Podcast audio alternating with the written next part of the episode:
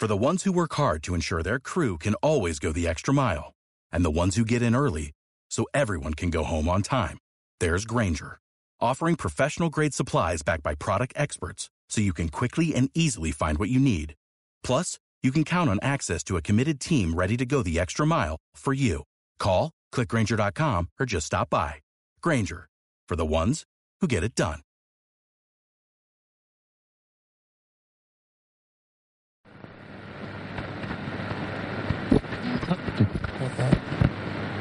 Esto es Conexión Blazers.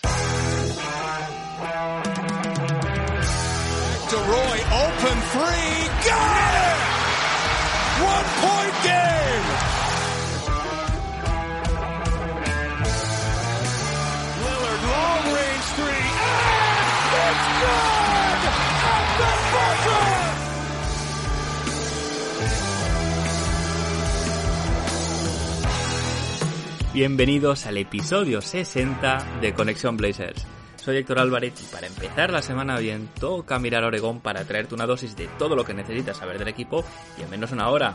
Un rato que se te hará corto.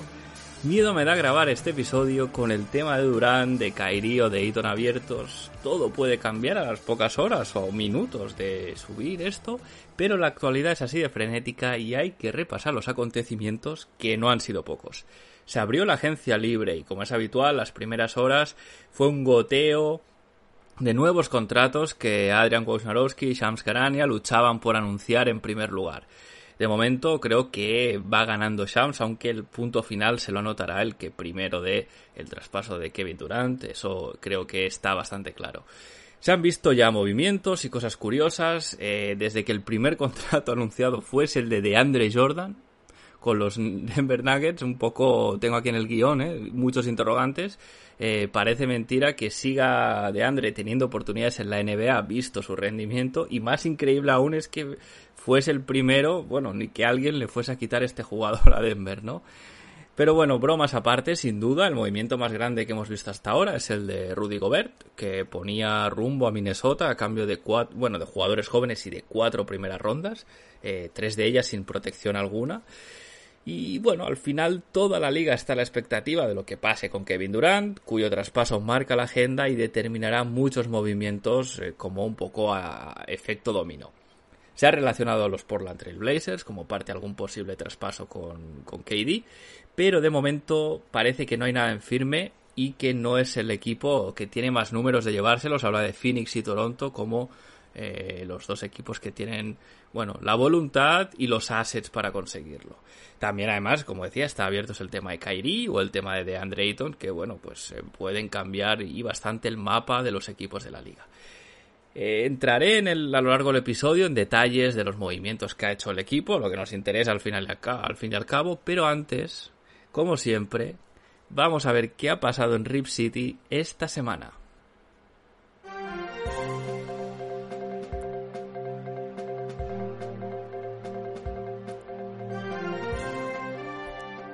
Lo primero es un poquito ver qué ha pasado en la agencia libre relacionado con el equipo. Joe Cronin ha hecho algunos movimientos que por el momento y de, a modo de resumen son los siguientes. Empezaba con Anthony Simons, renovado por 4 años y 100 millones de dólares, una noticia que rompía Adrian Wojnarowski. Joseph Nurkic, otro que renueva, en su caso, 70 millones en 4 años, también eh, la exclusiva de Adrian Wojnarowski. Fichaje, Gary Payton. Contrato de 28 millones, 3 años. Este, en cambio, anunciado por Shams Karania. Y se añade Drew Eubanks por un mínimo de un año de 1,97 millones de dólares, anunciado por, por Adrian Wojnarowski. Hay además jugadores que ya no son parte de la franquicia. CJ Levy, sin sorpresas, eh, acabó su contrato, acabó su vinculación con el equipo. Es un caso idéntico al de Elijah Hughes, que también acababa contrato y no se ha, a día de hoy por lo menos, no se les ha ofrecido seguir. Y quería destacar a Joe Ingles, que se ha ido a Milwaukee. Parece que la franquicia, Joe Cronin en concreto, tenía interés en él. Se, incluso se habló de que el traspaso que se hizo, que enviaba a Nickel Alexander Walker a, Utah a cambio de, de Ingles y una segunda ronda y el Hughes, se hacía para conseguir sus derechos Bird, que permitía al equipo pagar más que otros equipos de cara a renovarle, pero finalmente Ingles ha decidido tomar otro rumbo, bueno, no se le puede, no se le puede culpar. Al final va un contender como es Milwaukee y por un contrato de la mid-level exception de pagadores de lujo, es decir, 6 millones y medio más o menos, no está nada mal, ¿no? Para un jugador que tiene eh, 35, 36 años y además viene de una lesión muy grave y que no lo olvidemos, se va a perder parte sustancial de la próxima temporada. Decir que, en base a lo que se ha visto, se puede decir que Joe Cronin, igual que el anterior régimen de Neil O'Shea, parece que es del equipo Wash. Eh, casi todas las informaciones al, respecto a la franquicia las rompe en primer lugar Adrian Wojnarowski, ¿no? Esto nos da un poquito una visión, ¿no? De, de por dónde se filtran las informaciones. Y bueno, Decir que hay jugadores interesantes que, que se, ha, se, ha, hablado largo y tendido en este podcast y en, en el mundo del media de, de, Portland Trail Blazers que ya han firmado por otros equipos. Por ejemplo, ya no es secreto, a mí me gustaba mucho Kyle Anderson, ya tiene su contrato en Minnesota. Pero bueno, la verdad es que en este momento el equipo sigue teniendo una carencia de profundidad tremenda en las posiciones del 3 al 5 y eso es algo que Joe Cronin tiene que atacar, ya sea vía traspasos o con agentes libres.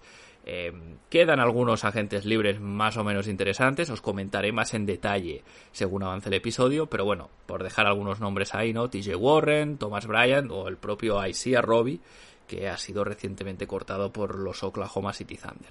En cualquier caso, habrá que estar atentos a ver si hay más movimientos, ya sea parte de un traspaso o parte de un gran traspaso, según lo que sea, o alguna firma eh, más de cara al equipo.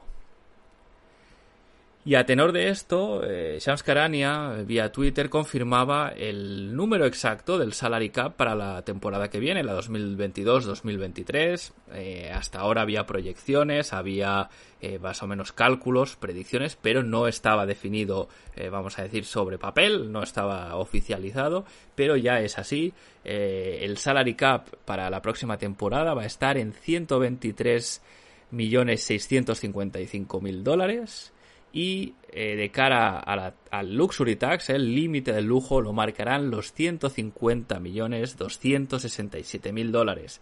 Esto es un aumento de 11,6 millones respecto al año pasado, que está bien porque da más flexibilidad a equipos como Portland, ¿no? Con una situación salarial eh, de bastante congestión, por así decirlo. Y bueno, eh, esta congestión que os comentaba básicamente se traduce en que el equipo no está en la mejor situación de cara a flexibilidad de movimientos con todo lo que se ha hecho hasta ahora, ¿no? Eh, os lo voy a repasar en detalle, ¿no? Para que tengáis una idea, porque se ven muchos traspasos, muchas propuestas, pero ahora mismo eh, muchos, muchos de estos trades de la Trade Machine no son posibles por esa serie de normas que os voy a explicar y que atan un poco de pies y manos a Joe Cronin y la front office de cara a reforzar el equipo más allá de lo que ya se ha hecho. A nivel de salary cap, eh, es decir, la masa salarial que, tienen que pagar los Portland Trail Blazers de cara al año que viene, más o menos el equipo está sobre los 152 millones de dólares, aproximadamente. Em, esto digo aproximadamente porque hay muchos detalles que todavía no se saben, es decir, por ejemplo, los contratos de Nurkic o de Anthony Simons, Gary Payton II, se sabe en la duración, se sabe el montante total, pero no cómo están repartidos, ¿no? Podemos hablar de, pues, no es lo mismo hablar de un contrato, en el caso de Anthony Simons, de 25 millones anual, o que empiece en 20 y sea eh, eh, ascendente hasta, pues, 29 o los que sean. Entonces, esto es un tema a tener en cuenta, por eso de ahí que aproximadamente eh, se sitúe en estos 152 hasta que se sepa los detalles. Luego está el tema del tax apron, que básicamente es una palabra que podéis a lo mejor habéis leído en Twitter, ¿no? Que se comenta bastante. Este tax apron es un umbral situado en los 157 millones de dólares que se activa según los movimientos que haga el equipo. Es decir, tú puedes estar por encima de este tax apron de 157 millones de dólares siempre y cuando no cumplas una serie de condiciones. Los Portland Trail Blazers están limitados por este umbral de 157 millones de dólares. Por eso es importante y, y además en más detalle, porque una vez activado te obliga sí o sí a tener un máximo de salarios de 157 millones de dólares. Es decir, no te puedes pasar aunque quieras. Aunque estés dispuesto a pagar lujo, las normas de la NBA no te lo permiten. Y claro, al final eh, las reglas de traspasos, firmas de agentes libres ya no aplican igual porque ya no es un tema de calcular el impuesto de lujo según lo que te pases del límite, es simplemente que es que las normas no te van a permitir tener una masa salarial superior a estos 157 millones, millones de dólares. Perdón. Este tax apron se ha activado en el caso de nuestro equipo, de los Portland Trail Blazers, al usar la mid-level exception con el contrato de Gary Payton II si el equipo hubiese usado la, mid-level exception de pagadores de lujo, que es más pequeña, se reduce de unos 10 y pico millones a 6 y pico millones, ¿no? Pues eh, no estaría en esta situación, pero al haberla usado, aunque sea parcialmente, como es el caso, no hace falta usarla toda, se activa esta, esta condición, este condicionante, el tax apron. Hay otros, otros casos, perdón, en que también se activa, eh, por ejemplo, cuando adquieres jugadores vía sign and trade, es decir, si se hubiese dado el caso de que no se firma Gary Payton, pero se envía a Nurkic, a, Phoenix a cambio de DeAndre Ayton en Sign and Trade, también se hubiese activado este tax apron de 157 millones.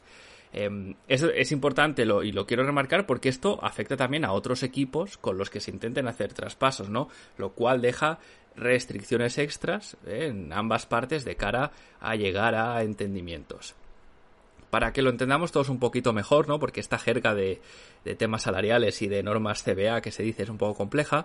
Eh, unos ejemplos prácticos, ¿no? De cómo este tax apron limita a los Portland Trail Blazers. Por ejemplo, ahora mismo el equipo no podría usar la TPE, la Trade, eh, Traded Player Exception, de, que se generó en el traspaso de Rocco. Es decir, las TPE son eh, como digamos, una bolsa de salario que tú puedes absorber sin tener que enviar salario de cambio al otro equipo. En el, en el traspaso de Covington y Powell a los Clippers se generó esta, esta bolsa de 6 millones y medio que, por ejemplo, el, el equipo podría decidir usar para traer a Matisse Taibul. Eh, se podía decir a los, a los Rockets, no, perdón, a los Sixers, oye, os enviamos una segunda ronda y a cambio recibimos a Zaibul. Ahora mismo no se podría porque si sumamos los 152 millones aproximados que tenemos ya de masa salarial a lo que sería esta, esta TPE de 6 millones y medio, suma más de los 157, luego no se puede hacer. Otra cosa que limita, otro ejemplo, ¿no? Que muestra esta limitación, el traspaso de Eric Bledsoe. Muchos han hablado de traspasar a Bledsoe, traspasar a Bledsoe, porque evidentemente se le fichó, bueno, se le fichó, se le trajo con ese, con ese fin, ¿no? De, de mover ese contrato para conseguir otro jugador. Pero claro, en la situación actual, el contrato de Bledsoe son 19 millones de dólares y el equipo no puede absorber salario de vuelta por valor de esa cantidad. Solo se podría hacer un traspaso con Bledsoe por equipos que estén debajo del salary cap, que son muy pocos, ¿no? Ahora mismo deben ser San Antonio, eh, Detroit, me parece, y tal vez, no, y Oklahoma. Es decir, te limita mucho. Eh, ahora mismo, traspasar a Eric Bledsoe es una quimera, y, y, por eso, ¿no? Porque el equipo no puede absorber el salario que va a enviar eh, con, con, este jugador que no interesa para nada a nivel deportivo y se le trajo para esto, pero bueno, al final el camino que se ha elegido hace que seguramente a Bledsoe haya que cortarle y comerse 4 millones del año que viene eh, a, nivel de salario porque nos, eh, va a ser muy difícil de moverle. Otro ejemplo más, eh, es, es, más difícil entrar en traspasos a tres o cuatro bandas, como podría acabar siendo el de Kevin Durant, el de DeAndre Ayton, ¿no? Se habla mucho de que si Durant va a los Phoenix Suns o a los Toronto Raptors, Portland se podría meter por allí para intentar traer a Oji Anunobi, a Mikael Bridges, pero claro, estos jugadores que están, eh, en el caso de Oji, 18 millones, en el caso de Bridges todavía más, ¿no?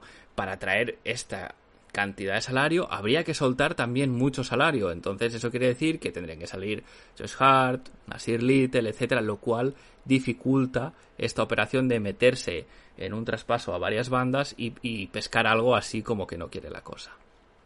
Pero bueno, no todo es negativo porque el equipo todavía tiene opciones. Eh, sigue sobre la mesa la Biannual Exception, que se dice que son unos 4 millones de dólares que aún se pueden usar para fichar jugadores agentes libres.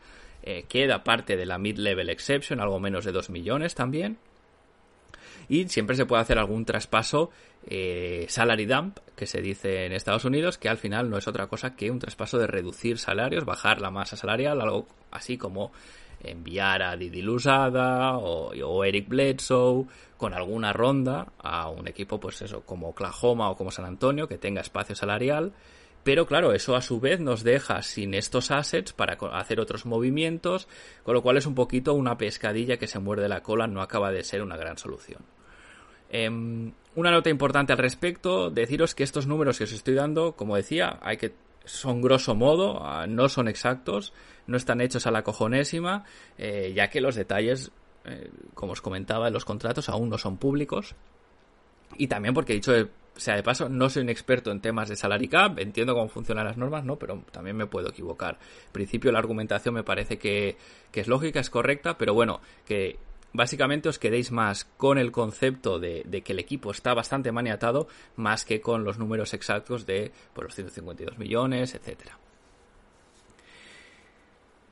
Y siguiendo por este camino de, contratos y de, y de límite salarial un poco relacionado, eh, os quiero también hablar de la extensión de Demian Lillard. Y es que se daba por hecho que esta extensión se iba a producir de manera automática, pero de momento no se ha anunciado. Esta extensión, que sería por dos años más a los que ya tiene Damian Lillard en su contrato y por encima de los 100 millones entre los dos años, es algo que Dame venía pidiendo eh, y es algo que se ha reportado que la franquicia estaba dispuesta a ofrecer, sobre todo desde que Joe Cronin ha tomado los mandos. Parece ser que el anterior GM, Neil Olshey, no era tan partidario de, de hacer esto. Se ha puesto sobre la mesa que Damian Lillard todavía no ha firmado eh, perdón, se ha puesto la extensión sobre la mesa, pero Demian Lillard todavía no la ha firmado. Subió una historia en Instagram en la que decía eh, Loyalty has a expiration date, es decir, la lealtad tiene fecha de caducidad, y esto es algo que ha dejado a la afición nerviosa.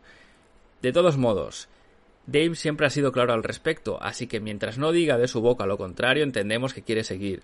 O, por otra parte, puede ser también una manera de presionar a Joe Cronin para que aprieten lo que queda de free agency, eh, para que tome una, un, riesgo, ¿no? Que a lo mejor ahora está, está basculando y no está tan seguro de tomar. O también puede ser que el propio Damian Lillard quiera tomar esta decisión una vez vea el roster eh, que queda de cara a la temporada que viene. Es decir, al final el contrato puede tener intención de cumplirlo todo, simplemente no querer ligar dos años más a la franquicia sin ver si va a estar en una situación de competir o no. No olvidemos que estos dos años serían, eh, a nivel de edad, sería el año de 35 y 36 años de Demian Lillard, es decir, eh, ya se le estaría acabando bastante la ventana de, de poder incluso ganar, ganar un anillo, ¿no? Podría ser una situación en que él ya quisiese, si no hubiese podido hacerlo en Portland, él quisiese buscarse la vida eh, en otro sitio para hacerlo.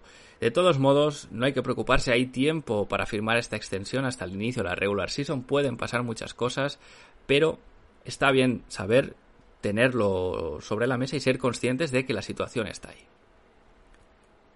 Y en otro orden de cosas, me voy ya a mirar a, los partidos, a lo que va a pasar en las canchas, en las pistas de baloncesto, y es que la franquicia desveló el roster que disputará la Summer League en Las Vegas, que empieza este mismo jueves. Al final serán 14 jugadores los que se vestirán con la camiseta de los Portland Trail Blazers. Tenemos a Kyle Alexander, Greg Brown III, Luca Garza, Shadon Sharp, Jabari Walker, Trendon Watford, Josh Gray, Keon Johnson, George King, Romelis White, Brandon Williams, Didi Lusada, Craig Randall II y Colby Ross. Lo más ilusionante de este roster se confirma el debut de Shadon Sharp, que además ya ha firmado su contrato de rookie. Eh, los rookies tienen una ventana de 30 días, rookies de primera ronda, perdón, tienen una ventana de 30 días para firmar su contrato una vez son seleccionados. Se abre la, la free agency eh, así que lo bueno es eso, podremos ver a Shadon Sharp en baloncesto 5 contra 5 competitivo, no más vídeos de, entrenamiento eh, en, las instalaciones de Portland, es decir, ya esto será baloncesto 5 contra 5, eh, por lo que se dice de él y lo bueno que va a ser, debería ser el líder de este equipo y debería destacar en este torneo y además será una buena toma de contacto para él antes de lo que será la NBA que evidentemente tiene un nivel muy superior al de la Summer League pero bueno eh, así puede es como un calentamiento por así decirlo para Shadon Sharp eh, cosas a las que estar atentos aparte del debut del deseado Sharp Eh, también tenemos al otro rookie, no nos olvidemos, segunda ronda, Jabari Walker, también podremos verle en acción, ver qué clase de jugador es, qué, puede aportar al equipo. También veremos el nivel de Trendon Watford tras su lesión. Eh, la temporada pasada, hasta antes de lesionarse, estaba jugando muy, muy bien. Así que eh, es de esperar que, que, se haya recuperado al 100% y siga en esta trayectoria ascendente. La evolución también de Greg Brown, que mejoró mucho a lo largo de la temporada, se mostró que era un jugador muy, muy, muy verde, estaba todavía, no tenía todavía eh, la madurez para jugar en la NBA, pero bueno, eh, a lo largo de la temporada fue, fue mejorando bastante, podemos ver que van a mostrar Brandon Williams, Didi Lusada, incluso Keon Johnson, ¿no? Porque Keon Johnson es un jugador que la, la, Summer League le puede servir de escaparate de revalorizar su valor de cara a un traspaso. Después hay una sorpresa, ¿no? Que es la presencia de Luca Garza en este roster. Luca Garza es un pívot de 2 metros 11, un jugador con una gran carrera universitaria en la Universidad de Iowa, cuatro años allí, es decir, ciclo universitario completo. En el último año incluso promedió 24 puntos por partido, 40% en tiros de 3, creo que fue el máximo anotador de la competición, y eso le valió ser elegido por los Detroit Pistons con el pick 52 le hicieron contrato two-way, que después le hicieron estándar, pero la verdad es que no tuvo muchas oportunidades, jugó casi toda la temporada en la G-League, y eso se tradujo que finalmente a final de temporada fue cortado. Tiene sentido, ¿no? Teniendo en cuenta que eligieron en el draft este año a Jalen Duren, un pivot también. Y bueno, habrá que estar pendiente porque la verdad es que este roster, eh, tanto el de la Summer League como el de Portland ahora mismo, no tiene grandes nombres, eh, no tiene hombres grandes, perdón, y un dato curioso es que eh, Luca Garza debutará contra el que fuera su ex equipo, los Detroit Pistons, porque recordemos que los Pistons son el primer rival de nuestros Portland Trail Blazers en la Summer League. También vamos a ver si el garcismo que, tanto predicó la temporada pasada la Mafia Pistons, shoutouts, si alguien está escuchando, veremos si este garcismo se muda a Oregón o se queda en un simple romance de verano eh, entre Portland y Luca Garza. Para los otros nombres que no sean familiares, como Kyle Alexander, Josh Gray, George King, Romero White, Craig Randall o Colby Ross, prácticamente imposible que tengan un hueco en el equipo, pero tal vez si hacen un buen torneo eso les brinde oportunidades en otros sitios, así que esperamos que tengan suerte. Y para finalizar ya este blog de actualidad, que, bueno, pues evidentemente muchas cosas han pasado, ¿no? Eh, simplemente cerrar con, con un tema eh, del calendario la pretemporada, ya se ha hecho público. Eh, Casey Holdall, eh, periodista de los Portland Trail Blazers, lo publicaba en Twitter. Habrá esta, este año cinco partidos de pretemporada. El primero, el primero de ellos, el, el 3 de octubre, contra Los Ángeles Clippers en Seattle, en el antiguo estadio los Seattle Supersonics. El 4 de octubre, partido contra los Utah Jazz en el Moda Center. 6 de octubre, partido contra el Maccabi Haifa también en el Moda Center. Y se cierra esta pretemporada con dos partidos fuera de casa, el 9 de octubre contra los Sacramento Kings y el 11 de octubre contra los Golden State Warriors, suponiendo, supongo vaya, que le harán una ovación como se merece a Gary Payton II, que era un gran favorito de la afición.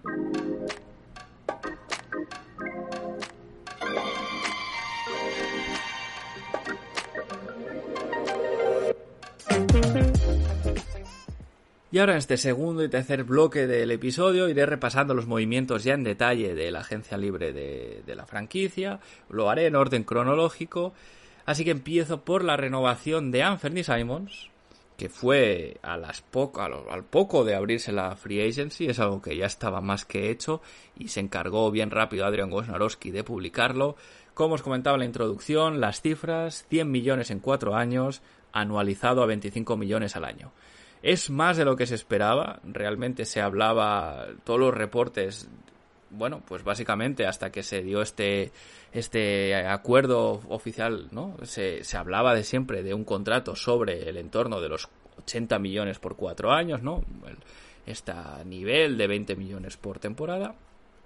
Y hay que preguntarse, ¿no? ¿Por qué este incremento? ¿Por qué hemos pasado de un 4 por 80 a un 4 por 100?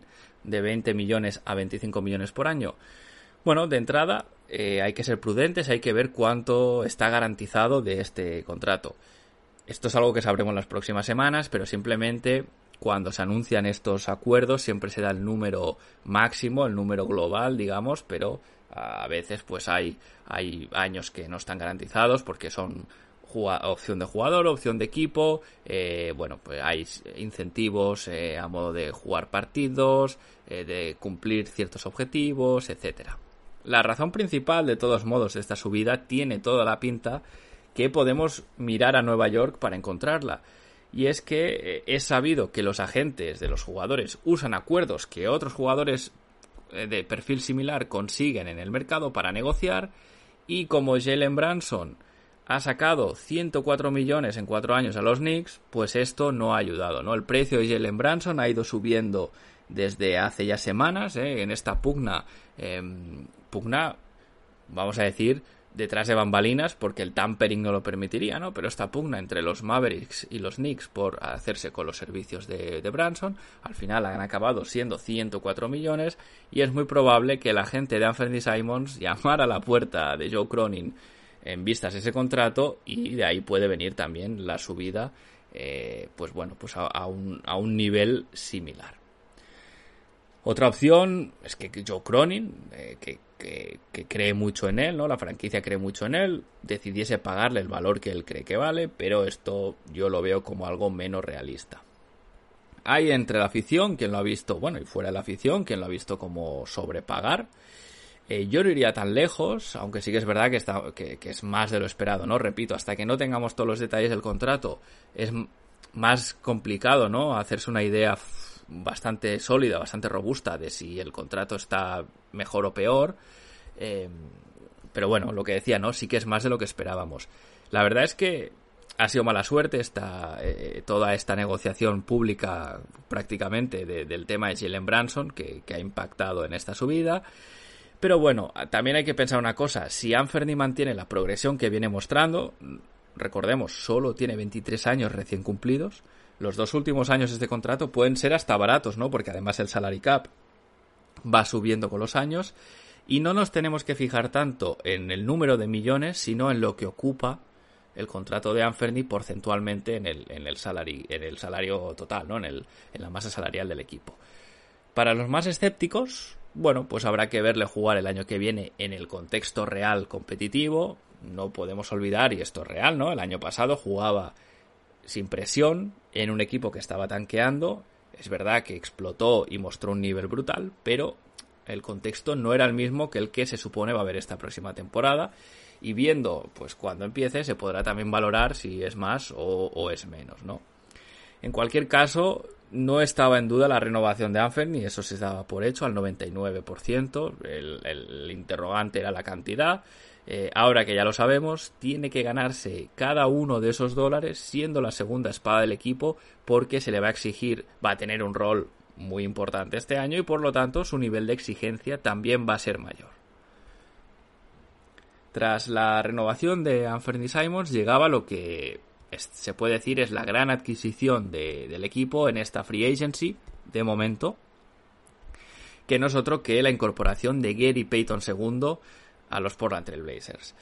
Los detalles, 28 millones de dólares en tres años, es decir, la gran, gran parte de la mid-level exception, la mid-level exception llega a 10 millones y medio, ¿no? Pues se le han dado pues, algo más de, de 8 millones por año.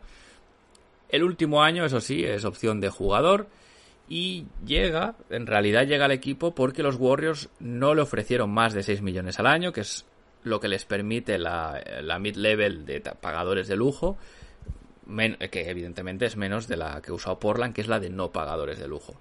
Eh, se decía que Portland estaba muy interesada en darle este contrato, ya fuese a Gary Payton o a Bruce Brown, pues finalmente parece que Gary Payton segundo era la primera opción, así que bueno, pues ha aceptado y eso son buenas noticias. Em, ¿Por qué el interés de, Joe Cronin y de la franquicia en Gary Payton? Bueno, eh, haciendo un resumen muy rápido, su principal fortaleza, su baluarte, ¿no? El valor que aporta al equipo es la defensa. Es algo que se busca mejorar en este roster. Hay que decirlo, Gary Payton II es un perro de presa con todas las letras en mayúsculas, en negrita, Arial 72, lo que queráis. Es decir, es un defensor de élite. Defendió bueno, eh, durante la temporada muy bien, pero hay que ir ya, si queremos ir a lo más reciente, el que no haya visto los partidos en las finales, que se los vuelva a mirar, porque defendió a Jalen Brown, defendió a Jason Tatum de 10 eh, en estas finales y fue, bueno, pues fue un motivo importante por el cual los Warriors eh, fueron capaces de, anotarse el título en seis partidos porque la defensa y la intensidad que les brindaba desde el banquillo Gary Payton eh, bueno pues no los Celtics no la podían eh, igualar ni, ni contrarrestar.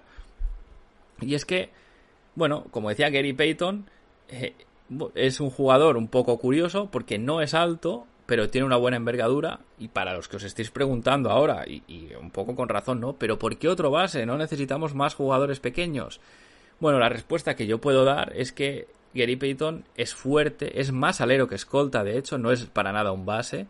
Y, de hecho, como decía, es más alero que escolta y juega como tal. Es un, wing así pequeño.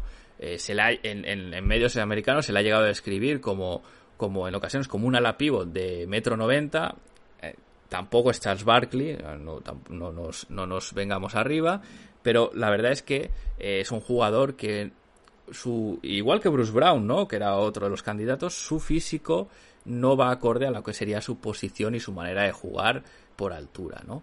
Eh, de todos modos, yo entiendo, es una duda razonable para los escépticos, eh, pero repito, no es un jugador al uso si miramos su altura y su tamaño. Gary Payton II es un gran defensor eh, sobre el balón, eh, point of attack defender que dicen en la NBA, y esto es algo que no tiene este equipo. Un jugador que sea capaz de, ser disruptor, de molestar al jugador que está llevando el balón, que no le deje pensar, que simplemente cuando el otro jugador tenga el balón, lo único que piense es, piense es en soltarlo sin perderlo, porque tiene un tipo muy pesado, con brazos muy largos, como es Gary Payton, y no perder el balón, ¿no? Eh, de hecho, tal vez yo creo que es, es, bastante... Bueno, sin riesgo a equivocarme, puedo decir que tal vez sea el mejor defensor sobre el balón que ha tenido Portland desde los tiempos de Wes Matthews y tenemos que mirar bastantes temporadas atrás. Además, no solo eso, también es buen defensor de ayuda en general, entiende bien los esquemas, sabe colocarse, eh, sabe cuándo tiene que ir a la ayuda y cuándo no, al menos eso ha demostrado en Golden State, habrá que ver cómo cuadran los esquemas defensivos de Chansey Billups, pero es un jugador que además es intercambiable en los bloqueos, siempre juega con mucha intensidad, eh, intensidad, vamos, también con todas las letras en mayúscula, negrita, etcétera. Jugador que sabe lo que es el esfuerzo, le ha costado mucho ganarse su puesto en la liga. Eh, durante su carrera se ha, sido cortado por múltiples equipos, incluso esta misma temporada los Golden State Warriors le cortaron y, él aplicó ya a un puesto de coordinador de vídeo allí en la franquicia, pensando que tal vez su carrera en la NBA no tenía más recorrido, pero los Warriors le cortaron por un tema de, normas y administrativo, ¿no? Para volverlo a contratar y tal, y ha conseguido ser una pieza clave de la rotación de Steve Kerr de un equipo campeón, ¿no? Esto no podemos perderlo de vista. Eh, tiene grandísimos números en cuanto a robos, como decía, un gran disruptor eh, sobre, sobre el jugador que lleva el balón. Estamos hablando de un jugador que ha promediado 2,8 robos por 36 minutos, una burrada. Y además es el mejor taponador eh, por su altura en la liga, ¿no? Con lo cual da ese plus de defensa que viene buscando este equipo. Como como he comentado, ¿no? Encaja más por fit, por habilidades, ¿no? Por fit en los esquemas, la manera de jugar que quiere tener Chansey Billups y por las habilidades que tiene más que por su posición o por su altura. Pero bueno, eh, yo creo que en general es un buen fichaje porque no, también no perdamos de vista, ¿no? Lo hemos fichado con la mid-level exception, no, no se trata de, un gran contrato, eh, pues como en su momento se, se dio el de Norman Powell, ¿no? Por ejemplo. En ataque sí que es verdad que es un jugador más limitado, pero bueno, aporta bastante bien eh, lo que sería cortando sin el balón, eh, bastante listo a la hora de leer los cortes, corta con mucha fuerza, con mucha energía, revienta el aro, eh, machaca con fuerza y también es muy bueno poniendo bloqueos, de ahí lo que os decía, ¿no? No es un base pesado su altura porque no juega como tal, juega como si fuese un alero o un ala pivot. Eh, y de hecho los propios Warriors le usaron mucho en este juego de bloquear a Steph Curry y luego cortar agresivo hacia el aro. Es decir, es un jugador que puede tomar este rol en un ataque.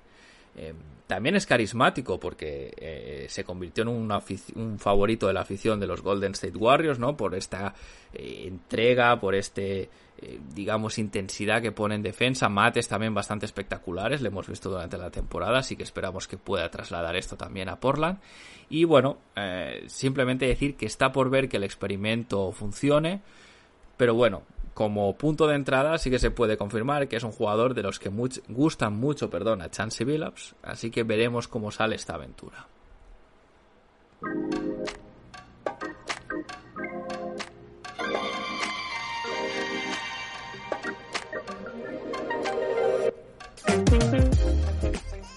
Y siguiendo con los movimientos del equipo en esta agencia libre, Joseph Nurkic renovó y vuelve a ser parte de, la disciplina de los Portland Trail Blazers.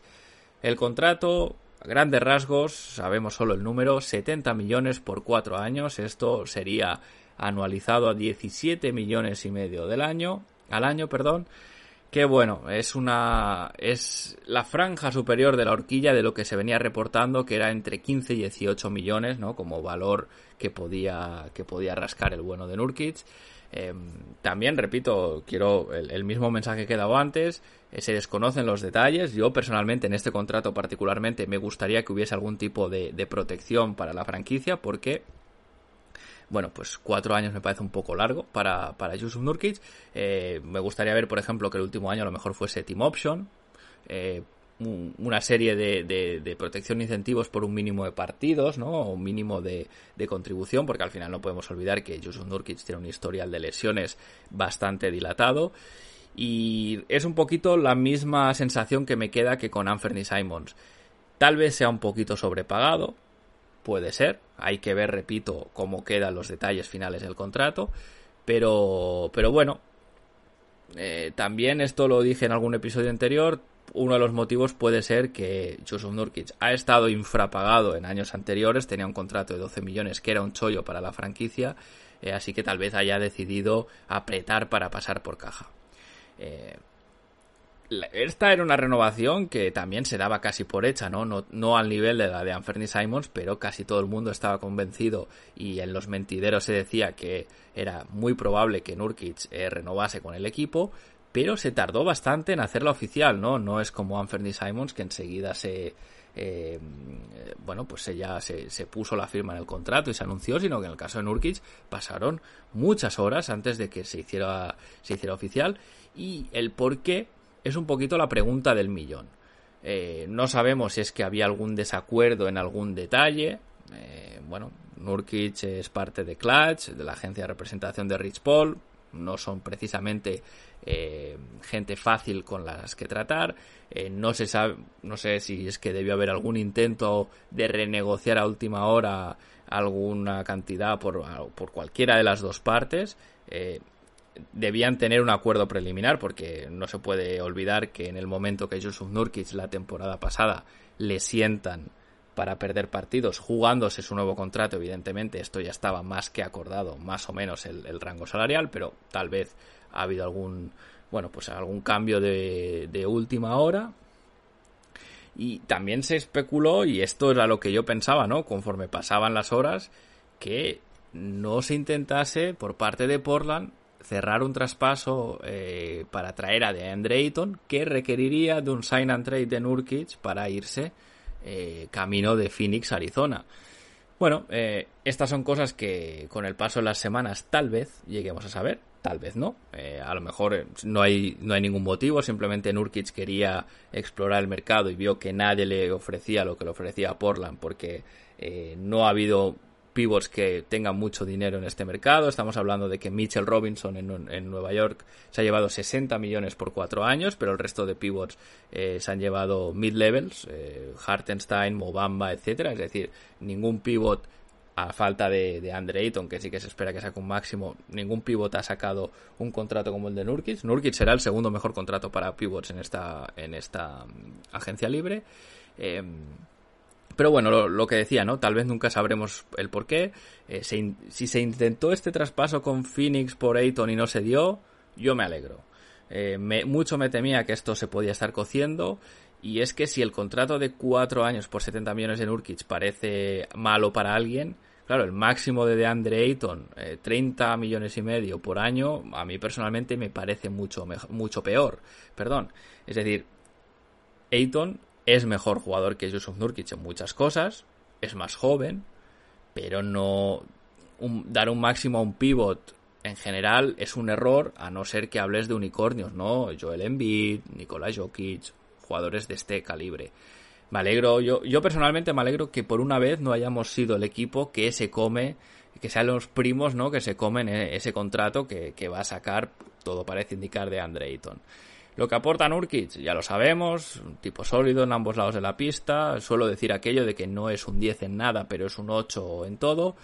Eh, bueno, confiamos en, su mejor habilidad, que es el pick and roll con Demian Lillard y Anthony Simons. Esa es su mejor arma a nivel ofensivo. A nivel defensivo es un buen ancla defensiva, es buen comunicador, ¿no? Tiene, entiende bien las cosas. Y lo de siempre es, el peor enemigo de Yusuf Nurkic es el mismo, su concentración, ¿no? Muchas veces se va el partido, manos de mantequilla al coger balones, acabar mal en contacto, problemas de faltas y la salud, ¿no? Eh, esperemos que no, no sufra de lesiones y que pueda mantenerse sano y jugar en la pista.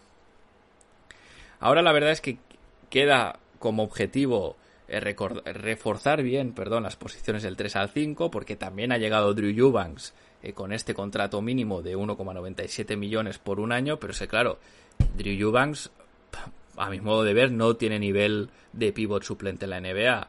Em, entonces, pues precisamente eh, hay, por eso hay que buscar, bajo mi punto de vista, otro hombre grande eh, mínimo para el roster. Em, Decía que hay que reforzar bien estas posiciones, ¿no? El 3 al 5, especialmente la del 4 y el 5. Yo entiendo que a, Shadon Sharp le querrán dar algún minuto en el 3, porque minuto como, como escolta lo va a tener complicado con Lillard, Anthony Simons y Josh Hart ya por ahí.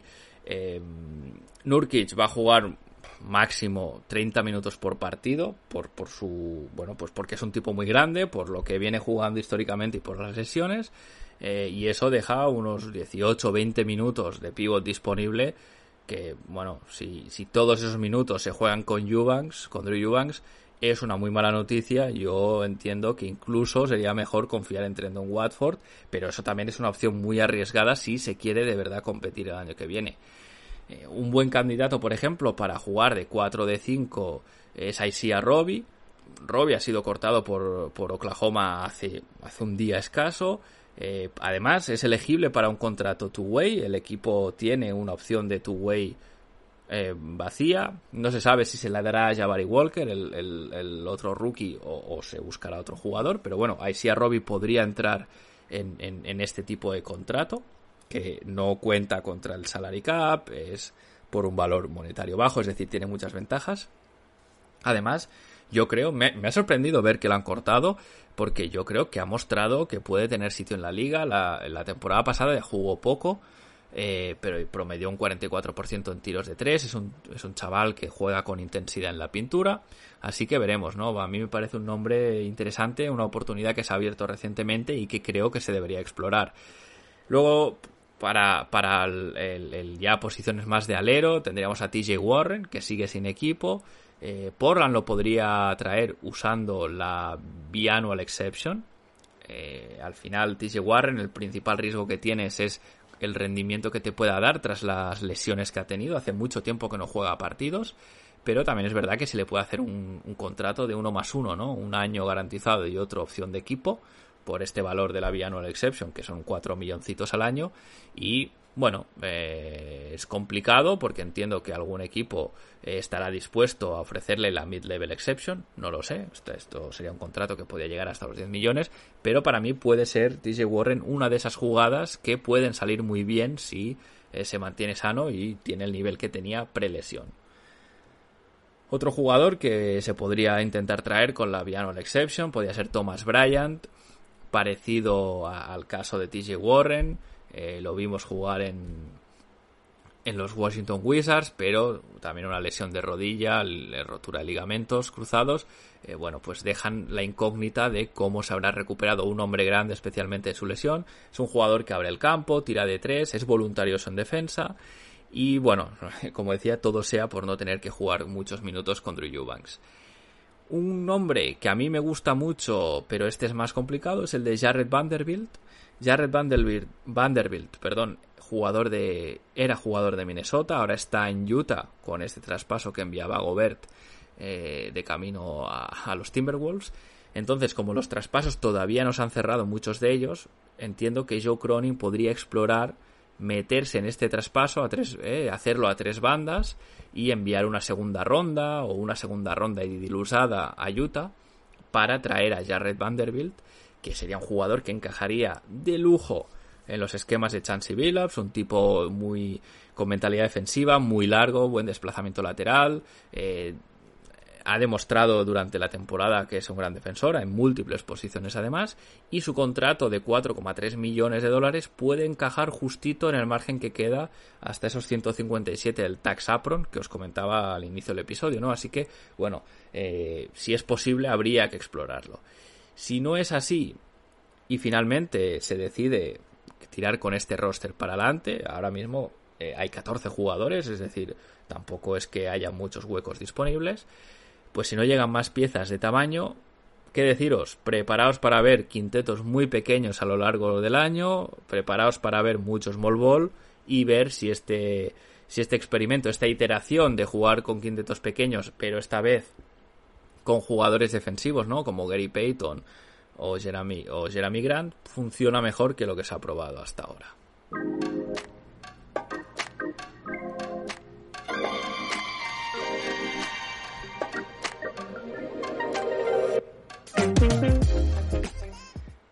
Y con esto cierro el episodio por hoy. Si tenéis algo que decir sobre el podcast, eh, alguna propuesta, algún comentario, vuestra opinión sobre cómo está yendo la agencia libre, recordad que lo podéis hacer a través de iVoox, no iVoox, como venía diciendo yo, es, es iVoox, lo decía mal, lo podéis hacer a través de la dirección de correo del, podcast, conexionblazers.gmail.com, lo podéis hacer a través del Discord de la comunidad de Back to Back, que tendréis el link en la descripción del episodio como siempre. Eh, también lo podéis hacer a través de Twitter directamente, la cuenta de Twitter arroba Blazers, donde además también os iré avisando cuando suba un nuevo episodio, temas de actualidad de, la franquicia que, bueno, pues se supone que todavía puede hacer algún movimiento, así que podéis estar pendientes también si no lo veis a través de los Wojnarowski, Shavskarani, etcétera. Por mi parte, agradecer que escuchéis Conexión Blazers una semana más. Eh, gracias por estar ahí. Si os gusta el podcast, recomendadlo a vuestros amigos, a vuestras amigas. Yo sin más me despido. Seguimos conectados. Hasta la semana que viene.